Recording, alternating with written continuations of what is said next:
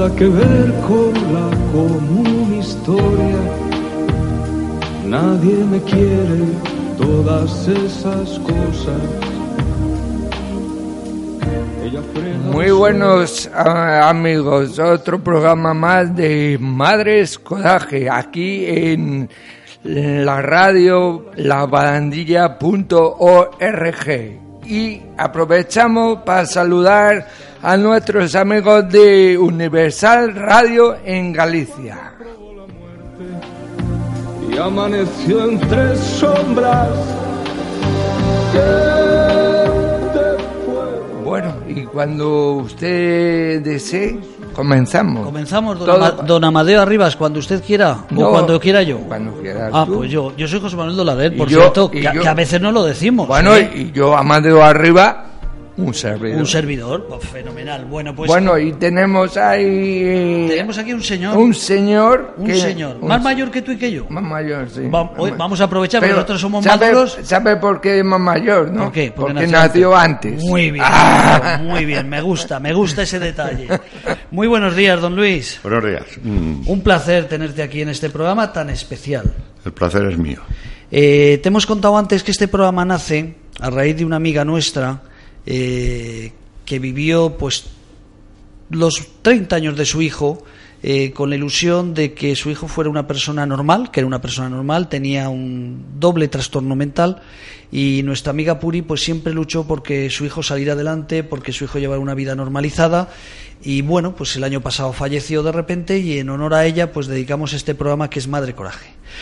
Luis, eh, te hemos invitado hoy Tú nos decías antes de empezar que no eres un padre coraje, yo te digo sí que eres un padre coraje. Eh, porque va a ser duro lo que vamos a hablar hoy, cuando alguien quiere un hijo, pues como tú lo quieres, y cuando ves cómo se destroza la vida, pues es que es padre coraje. No puedes hacer otra cosa, Luis. No podías hacer otra cosa por no hay otro remedio. No hay otro remedio. ¿Por qué no vamos directamente, si te parece, Luis, si nos cuentas eh, dónde estabas trabajando, porque eso es muy importante saber dónde estabas trabajando, para luego hablar un poco del tema de tu hijo. Bueno, yo soy militar, soy coronel retirado y a partir del grado de comandante pues tuve casi siempre en Estado Mayor. En el momento que mi hijo empezó sus andanzas estaba destinado a Marruecos como agregado militar adjunto en la Embajada de España. Y eh, Marruecos ya sabéis que es muy fácil conseguir hashish y, en fin, allí con unos amigos de la misma edad, pues más o menos se fue enganchando a eso. O sea, Luis, fíjate, lo primero, esa idea que tenemos de, de, los moros o el tema, no beben, pero todo lo que no beben se lo fuman. Bueno, ellos dicen, este es nuestro, este es nuestro alcohol, dicen. Ese es nuestro este alcohol. es nuestro alcohol, sí. Ajá, el hachís, eh, la María, todas esas cosas. Entonces, en cualquier lado, yo estaba sentado una vez en una terraza y vino un limpiabotas. Hay muchos por allí. Y el problema de los limpiabotas marrocos es que muchos de ellos no llevan ni betún ni nada. Y le dije, ¿llevas betún? Dijo, sí, sí, sí. Dijo, pero yo lo que quiero es chocolate. Y en la terraza se levantaron como diez. Allí a mi mesa. o sea, eso es como el alcohol aquí, allí tienen, en Marruecos así llevan el tema de la droga. Bueno, tu hijo con 16, 18 años empieza esa carrera sin fin, que es el tema de las drogas. ¿Cómo se vive? Eh, y además, yo no iba a plantear, si, si querías decir uno que eras militar, eh, eso significa que tienes tus obligaciones, como cualquier padre, todas las profesiones tienen sus obligaciones. Pero ¿cómo vive un padre esa situación, eh, si, si, no te molesta el recordarla, por si alguien les puede servir de ejemplo? ¿Cómo viviste esa situación de tu hijo? Bueno, pues es una situación angustiosa porque normalmente no sabes dónde está, se escapa de casa eh, yo intenté en alguna ocasión acompañarlo así eh, una semana seguida, por ejemplo, para, ver lo que hacía, pero es imposible. Se escapa y es una situación muy difícil porque no le ves la solución. Los médicos, pues, dicen, no, esto no es una enfermedad. Yo creo que llega un momento que sí que es una enfermedad. Y, y bueno, llegó un momento que Llegó un momento que lo metieron ahí en el Ayuntamiento de Madrid en un programa de eso de metadona y él dijo, papá, yo esto me quito. Dijo, hombre, parece muy bien. Y se O sea, estamos hablando qué edad, eh, de qué edad hace cuando me hablabas ahora lo de la Esta- metadona. esto sería ya con, por ahí con 40 años o así. O sea, desde los 18 años hasta los 40 Sí. fue una persona, llamemos, perdida. Entonces, la metadona es una, es una manera de, de tener a la gente entretenida, sedada, pero no es una solución tampoco. No es una solución. Entonces, este veo que la metadona le estaba destrozando el cerebro.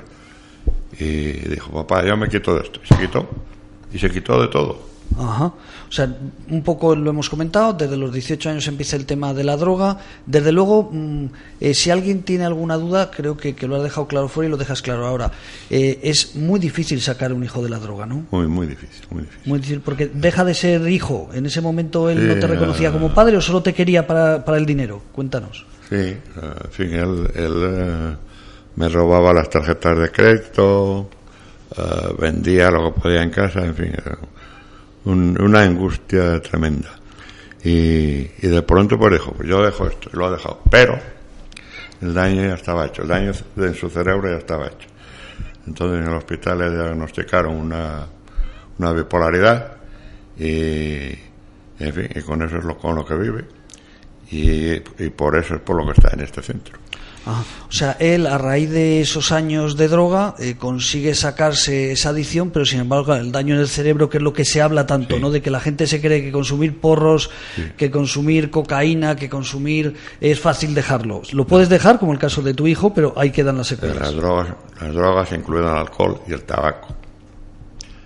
Matan neuronas, millones de neuronas diarias. Entonces, eh, al final el cerebro pues va, se va achicando en su capacidad de comprensión y de, y de decisión y de todo. Entonces, él, él ahora está muy disminuido. Y entonces, en este centro lo que están haciendo es intentar reencaminarlo, eh, crearle una disciplina mental, eh, que no mienta, en fin, esas cosas. O sea, lo que están haciendo es eh, reeducarlo, por decirlo de alguna forma. sí, o sea, porque sí. necesita una reeducación. Sí, sí. O sea, llegas a- las drogas son tan tan tan terribles que llegas a perder hasta esas cosas mínimas, ¿no? Eh, de, de, de- de acostumbrarte a tener un a lavarte habitualmente. Pierdes todo, pierdes la dignidad, pierdes la limpieza, pierdes la disciplina, pierdes el sentido del tiempo, todo, pierdes todo. pierdes todo. Sí. Qué terrible. Me figuro también aquellos años. eh, ¿crees, ¿Crees, Luis, que ahora la gente está más concienciada sobre el tema de las drogas? Yo creo que sí, yo creo que sí. Las drogas ahora, eh, yo creo que han subido un escalón, han subido un nivel, quiero decir, eh, las drogas ahora son para gente con dinero. Y la gente con dinero, normalmente es cocaína, pues se dosifica. Toman solo el fin de semana, en fin, mucho más controlado. Claro, eso que hablemos de, hablamos de, de- de aquí en Madrid, te acordarás de, de- esos años, de esas décadas de la movida madrileña, la gente que entonces creía que el fumar porros, tomar cocaína, tomar heroína no iba a traer las consecuencias que iba a traer, por eso falleció tanta gente. Bueno, yo creo que la- los porros todavía la gente está en esa creencia. Hay muchísima gente que fuma porros, mucha.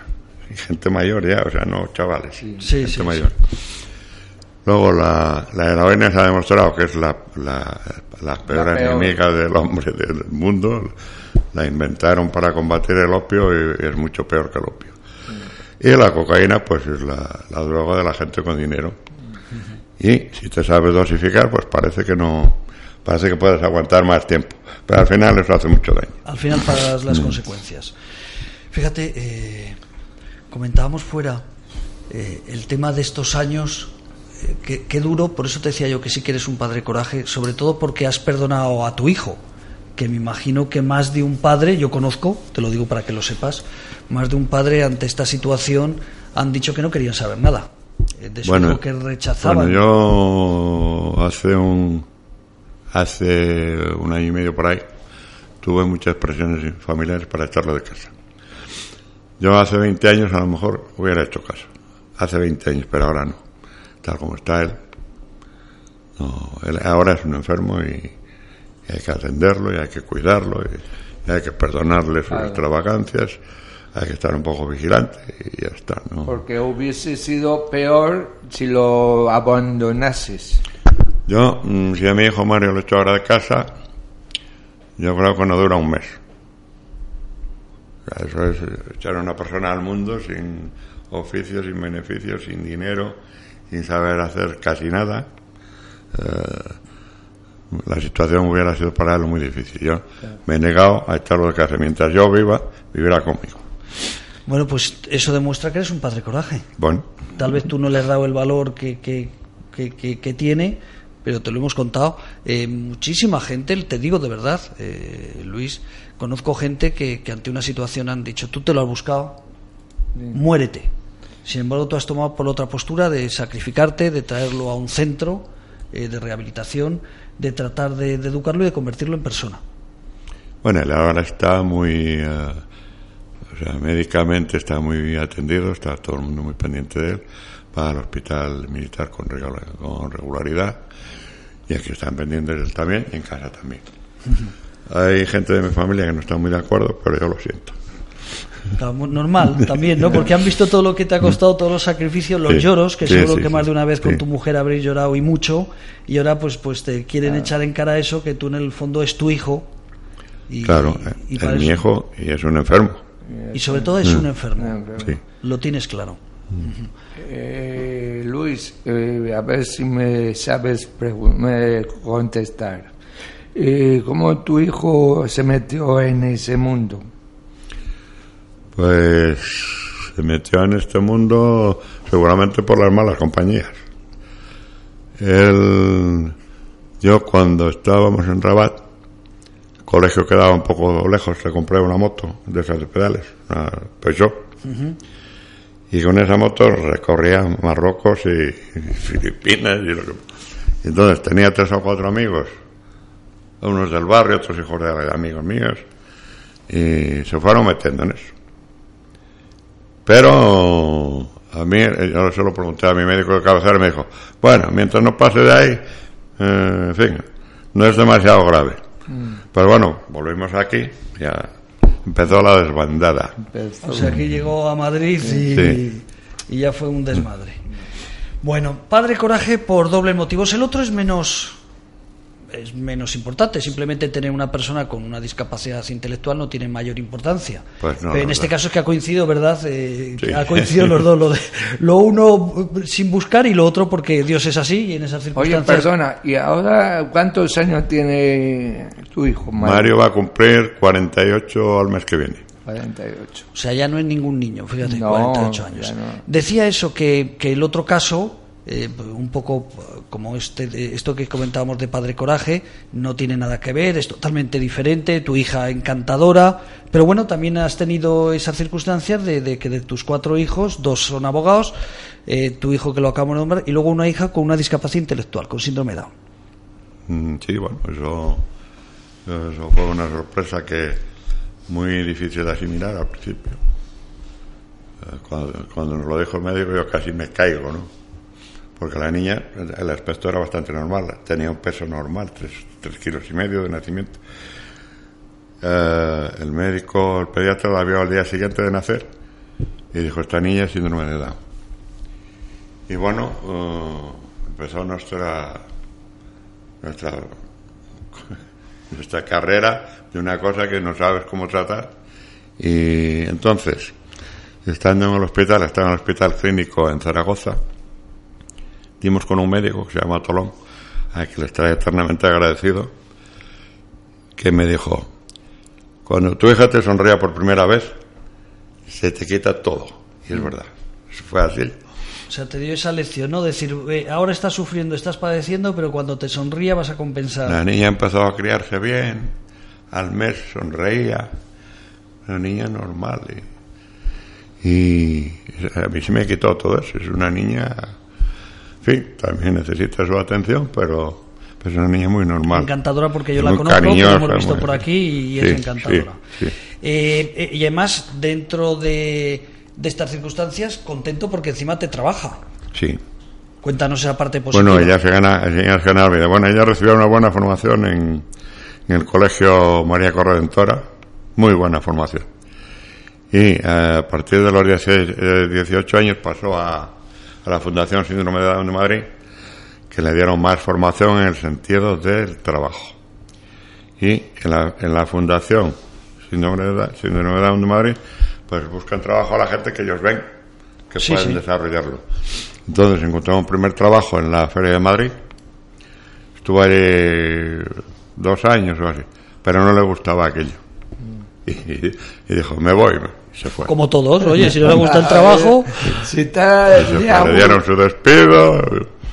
Y, y luego la misma fundación, porque ella siguió yendo a la fundación y sigue, le buscaron este trabajo en Price Waterhouse, que está muy bien ahí. Lleva ocho años ya. Oye, has dicho una cosa eh, que fíjate, se está hablando en España últimamente y mucho de la educación inclusiva, o sea, la educación normalizada. Eh, este colegio era un colegio para personas, eh, llamemos con discapacidad intelectual, especializado. Eh, no sé, Luis, claro, es lo que has conocido. Eh, hablar ahora de si hubiera ido a un colegio normalizado con apoyos, que es lo que se pretende para los niños, pero tu experiencia, ¿estás contento? Bueno, has dicho Yo que sí, estoy claro. contento y nosotros, antes de ir a María Corredentora, buscamos colegios integra- integradores. Ajá. Yo, las noticias que tengo, lo siento muchísimo, pero eso no funciona. Los colegios de integración no funcionan, funcionan mal. Algún chico, hay un chico ahí de Málaga que parece que sí ha salido de, ese- de ese, de ese entorno. Hablamos de tu amigo. Sí. ¿Sabes de quién Ya, hablamos? sí. Ah. Me supongo. Sí, sí, sí, sí, sí, sí. Mm. Hablamos del único, además el único europeo eh, con una carrera que ha Sí. conseguido. Sí, Sí, sí. el eh, Pablo Pero bueno, Pineda. eso, Pablo Pineda. eso puede ser una excepción. Yo creo que la integración necesita mucho más apoyo, se necesita mucho más dinero para la integración. Nosotros vimos dos o tres colegios de integración. Luego fue a otro colegio ahí por la ciudad de los periodistas que empezaban, pero ya especializado. Tampoco nos gustó mucho. Y fuimos a pedir eh, auxilio en María Corredentora y en medio año así nos dieron plaza y estuvo hasta los 18. Desde los 6 por ahí, hasta los 18. O sea, tú como militar que has vivido eh, muchas situaciones diferentes, eh, desde tu punto de vista, desde luego, no estás arrepentido de que tu hija tuviera un- una educación No, no, en absoluto, en absoluto. con otros compañeros. En absoluto. Es que es un debate, fíjate Luis, no tiene que ver tal como el programa, pero por ejemplo Amadeo, eh, también lo hemos hablado muchas veces en tu caso, que tú también estás encantado de haber ido a un colegio especializado. Sí, yo encantado de la vida, sí. Lo digo porque es un debate, Luis, no sé si te ha llegado, pero que, que- que está surgiendo en estos últimos años, eh, de- que ti- tienden a desaparecer o que quieren que desaparezcan los colegios especializados. Pues yo creo, bueno, yo, yo creo que es un error, porque habrá muchos casos que, la, que los niños se pueden integrar, que sería lo deseable, pero yo creo que la mayoría que no, que, no se- que no se integran. Entonces se necesitan los colegios especializados, igual que se necesita la enseñanza privada, igual que se necesita la enseñanza religiosa. Eso no se puede quitar. O sea, decir, no, vamos a hacer todo colegios públicos e institutos. Pues creo que no. que- Creo que es Que cada uno tiene que tener libertad para llevar a su hijo Pues donde, claro, claro. donde quiera. Eh, me decías en este caso, eh, fíjate, eh, de, de cuatro hijos, los otros dos hijos con una normalidad, eh, los dos abogados, sin ningún problema. Eh, ¿Cómo vivían, fíjate un poco ya, eh, para, para la parte importante, porque todo esto tiene que tener un mensaje positivo, porque desde luego el dolor ahí está, o sea, esos, esos 30 años de sufrimiento no te los va a quitar nadie, eso indiscutiblemente, es que no. ni te los va a quitar nadie ni los vas a olvidar en la vida. Eh, pero ahora que ves que tu hijo, con sus dificultades, indiscutiblemente como has comentado, yo me figuro con uno de tus planteamientos que seguro que tienes en muchas ocasiones, una vez has perdonado a tu hijo, aunque a veces pues esos 30 años son muchos años de dolor, pero una vez has perdonado a tu hijo, me figuro que uno de tus problemas será ¿y el día de mañana qué? ¿Te lo piensas alguna vez, Luis? Bueno, pues eso, la- Porque aún eres joven, pero bueno, eh, me refiero que eso es mi mayor preocupación. ese es tu mayor Porque yo sé, día de que, mañana. yo sé que Alejandra, Alejandra con su trabajo y su capacidad y el apoyo que tiene de los organismos del Estado, pues, Alejandra está salvada. Luego la ayudarán sus hermanos, me imagino. Pero Mario es más complicado. O sea, el caso de... Yo creo que Mario, eh, si, si aquí lo ponen medianamente derecho, Mario tiene que encontrar un trabajo. Y, y- y tiene, que, tiene que ganarse la vida.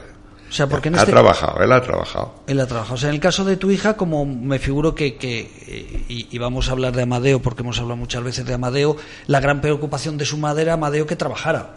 Claro. Una vez ya encontró Claro, trabajo y se demuestra que Amadeo es una persona normal y corriente como cualquier otra, pues ya otra cosa es que, que pueda aspirar a un mejor o peor trabajo. Pero al menos ya tiene su trabajo, tiene su seguridad social. Como has dicho tú, en, en el caso tiene unos hermanos, que no es necesario sus hermanos, pero ahí están para ayudarle.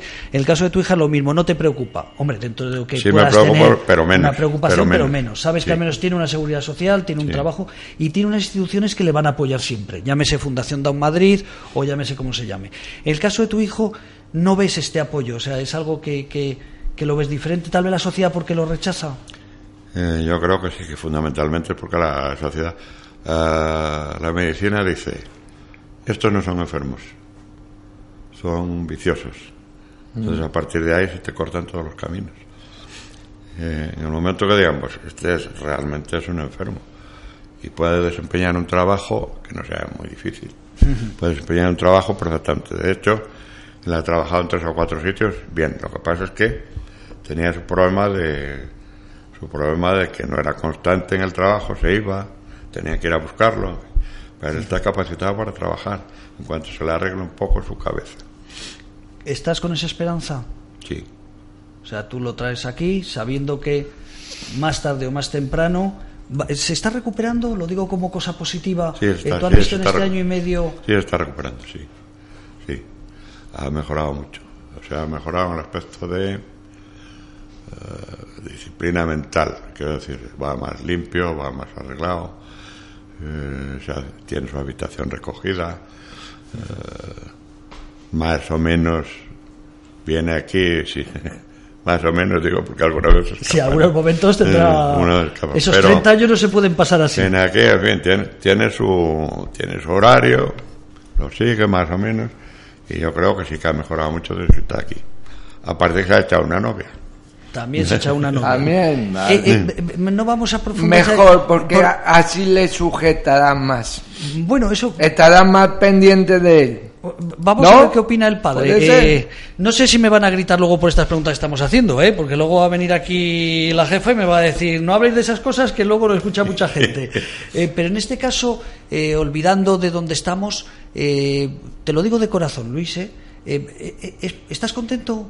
Lo de menos es la chica, eh, eh, digo como, como tú que te planteas por una vida normalizada, el hecho de que tu hijo se eche, que piense en algo más. Yo sé que estoy contento, además la chica, la chica es encantadora. Es Yo- encantadora, lo sé, lo conozco, o sea que, pero te decía que, que fuera de ese tema, o sea, tú como padre Bueno, eh, yo estás contento, encantado porque contento crees que eso le puede ayudar a, a- Sí. a Ya. tener una motivación más de Yo creo que sí, yo creo que sí.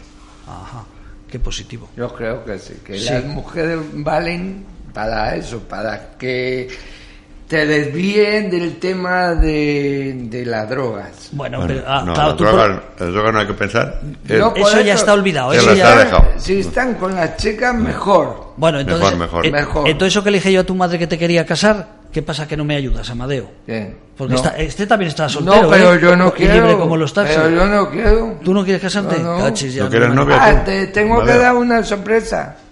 ¿Qué sorpresa me vas a dar? ¿Aquí ya Luis, a los dos? No, a ti. Ah, Cuando hemos hablado de Pablo Primera, eh, Pablo Pineda. Pineda, Ajá. lo vamos a tener recientemente.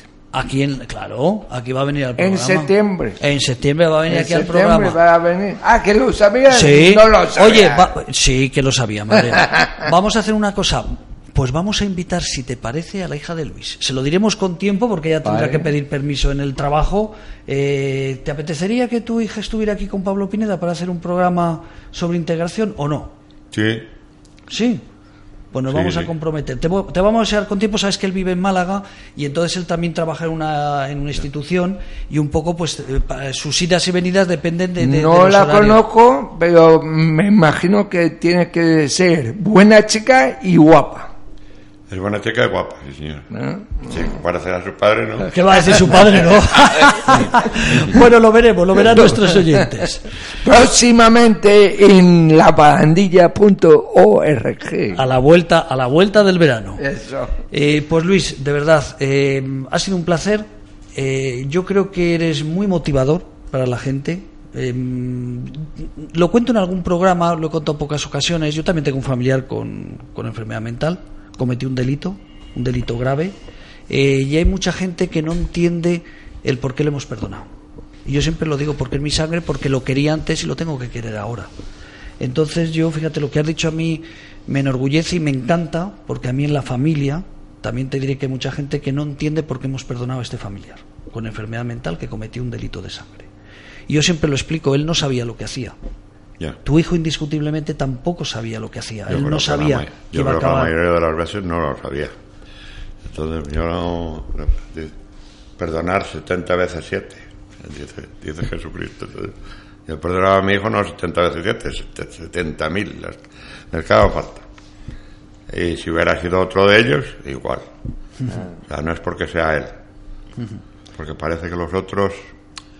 Eh, este es el favorito. No, este es el que más lo necesita. Es el que más lo necesita. Claro. Es el que más necesita. Pues que sepas, Luis, que si alguien en la familia no te cabres con ellos, ya sé que no te cabreas y que los perdonas, si algunas veces te recriminan que perdones a tu hijo y que lo hayas acogido, que sepas que eso pasa en todas las familias. Por eso ni son peores hijos, ni peores hermanos, ni peores sobrinos. Pasa en todas las familias que hay gente que no entiende eh, que la sangre es la sangre, que el corazón es el corazón y que siempre hay que perdonar. Entonces, por eso eres un padre coraje, de verdad. Pues muchas gracias, porque yo hasta hoy no lo sabía.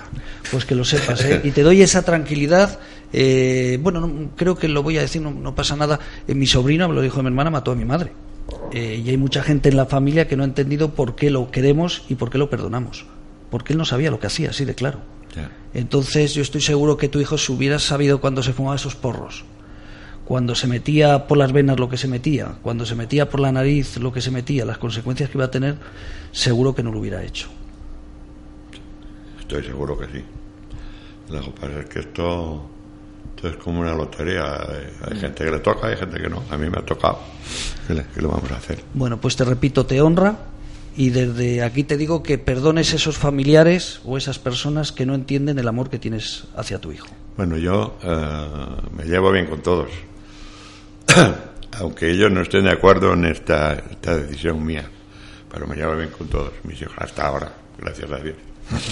Y bueno, y respecto a tu querida hija, pues como ha dicho Amadeo, en septiembre te avisaremos con tiempo para Bueno, ver pues si si podemos... me avisáis, yo pido permiso en la, ahí en Pride, que, se lo darán seguramente.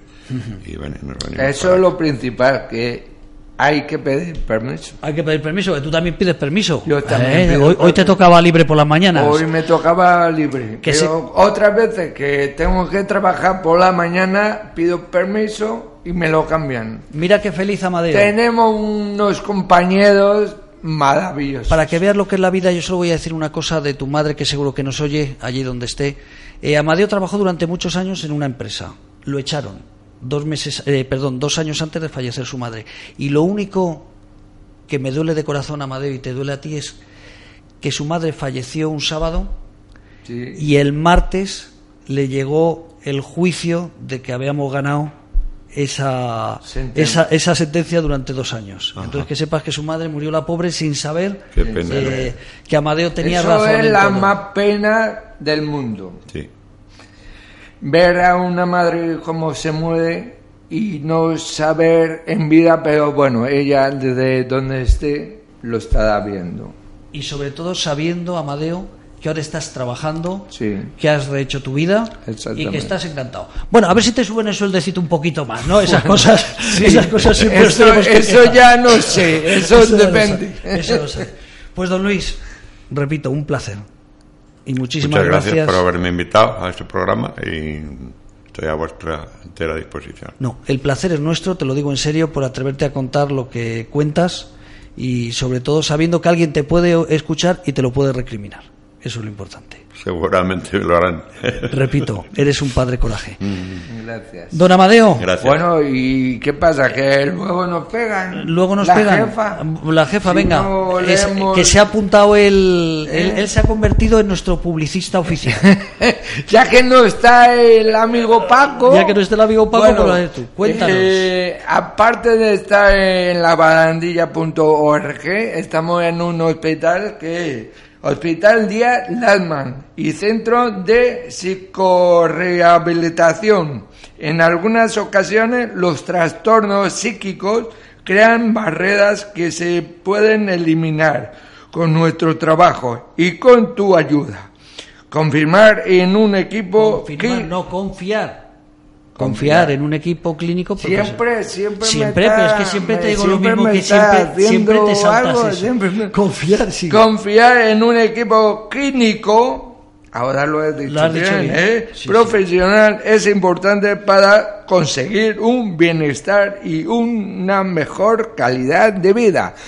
Hospital Día Laspan. Eso es. Y luego que nos Y falta. luego pasamos a cómo vamos a dejar de lado a Ah, Sispa. po- Oye, porque además Luis eh, ya es más madurito que nosotros. Él tiene que ir, pensar. sí, sí, sí, eh, Incluso su hijo el día de mañana. Sí, porque Asispa es constituida en 1980 como una asociación privada y sin ánimo de lucro y tiene por misión la realización de actividades conducentes a pro- promover tanto la autonomía personal como la mejor atención a las personas mayores, adultos, juventud, infantil, etcétera. Eso es, o sea- Siendo una entidad de economía social. Eso es asispa.org. Dejándolo claro, una entidad que se dedica al tema de las residencias, Exacto. centros de día, o sea, cuida a las personas Ay, mayores y no voy a decir nada. Ya no vas a decir nada más. Bueno, con eso nos vamos, queridos oyentes. Como siempre, un placer, la barandilla.org y este programa especial,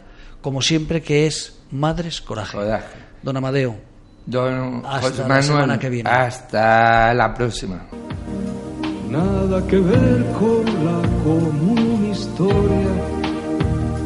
Nadie me quiere, todas esas cosas.